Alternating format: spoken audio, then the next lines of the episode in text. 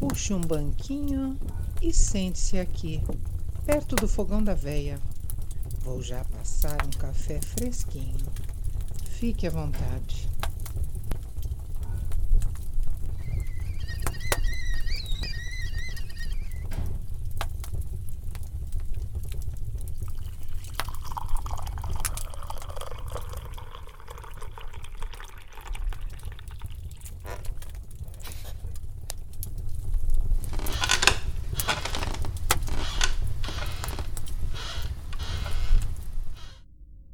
Como disse pela manhã, o caos de hoje aconteceu com uma prima que eu tenho muita proximidade e confio que a história seja verdadeira. Há uns 20 anos atrás, ela, durante a faculdade, conseguiu um trabalho para cuidar de uma senhora bem idosa. A grande vantagem é que seria apenas durante a noite, permitindo a manutenção dos estudos e simplificando o trabalho era apenas dormir, mas atenta a qualquer necessidade que a idosa pudesse ter. No primeiro dia, o filho da senhora mostrou toda a casa, explicou os detalhes e deixou os números de contato. Se despediu e foi embora. Minha prima começou a organizar tudo para que a senhora fosse dormir. Quando entrou no quarto para ver se estava tudo em ordem, sentiu que alguém a observava. Achou estranha a sensação e fechou as cortinas por via das dúvidas. Desceu as escadas com receio de olhar para trás. Ela é muito católica e morre de medo do que a véia gosta. A senhora estava assistindo sua novela e minha prima aproveitou para comer o lanche. Foi o tempo de terminar o sanduíche para ouvir a música do telejornal que começava.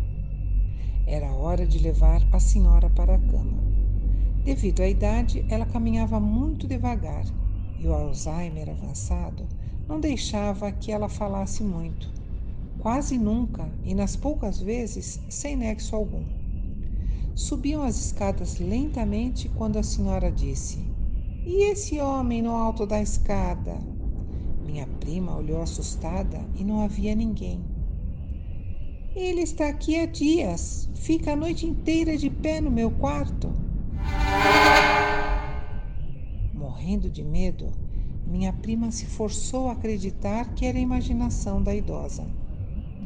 Quando chegaram no alto da escada, a velhinha olhou para um canto vazio e deu uma bufada de desprezo, virando o rosto para seguir seu caminho como se estivesse irritada com alguém que ali estava.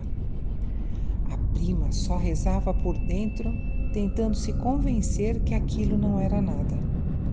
Acomodou a senhora na cama, ligou o abajur e saiu, deixando a porta entreaberta, seguindo as orientações do filho. Desceu correndo e nem olhou para o canto no alto da escada. Organizou tudo na cozinha e escutou uma forte tosse no andar de cima. Subiu apressada e encontrou a senhora dormindo tranquilamente. Desceu novamente e sentou no sofá para assistir um pouco de televisão. O cansaço logo a dominou e os olhos começaram a ficar pesados. Nem percebeu quando caiu no sono. O toque do telefone da casa a despertou assustada. Olhou no relógio que marcava uma e quinze da manhã. Pensou quem poderia ligar a essa hora e imaginou que deveria ser o filho para testar sua eficácia no trabalho. Alô? Estou aqui em cima, é melhor você subir, respondeu uma voz masculina do outro lado da linha. Ela deu um pulo de susto e desligou o telefone. Respirou fundo e imaginou que era algum desocupado passando o trote. Se acalmou e decidiu subir para dormir no quarto que correspondia, de frente para o quarto principal. Começou a arrumar a sala quando o telefone toca novamente. Alô? Estou aqui em cima. É melhor você subir voz do outro lado repetiu a frase de forma idêntica. Ela não teve tempo de responder, pois a ligação caiu. Sentou no sofá e rezou. Pensou em ligar para alguém, mas não havia forma de alguém ter entrado na casa toda trancada. Estava angustiada pela velhinha e morrendo de medo de encontrar alguém no andar de cima. Escutou passos. Na escada. Eram rápidos, desciam para a sala. Não poderia ser a idosa que caminhava com tanta dificuldade. A escada terminava na sala onde ela estava, porém atrás do sofá, ou seja, ela estava de costas. Se virou para ver o que descia e, ao olhar, ficou petrificada. Não havia ninguém, nem passos, nem nada. Um arrepio percorreu seu corpo e, num impulso, subiu correndo as escadas para ir ao quarto da senhora. A encontrou deitada, de olhos arregalados. Não respirava.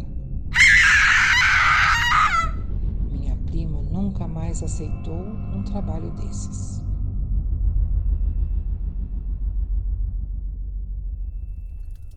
Obrigada por nos ouvir. Logo, logo tem mais.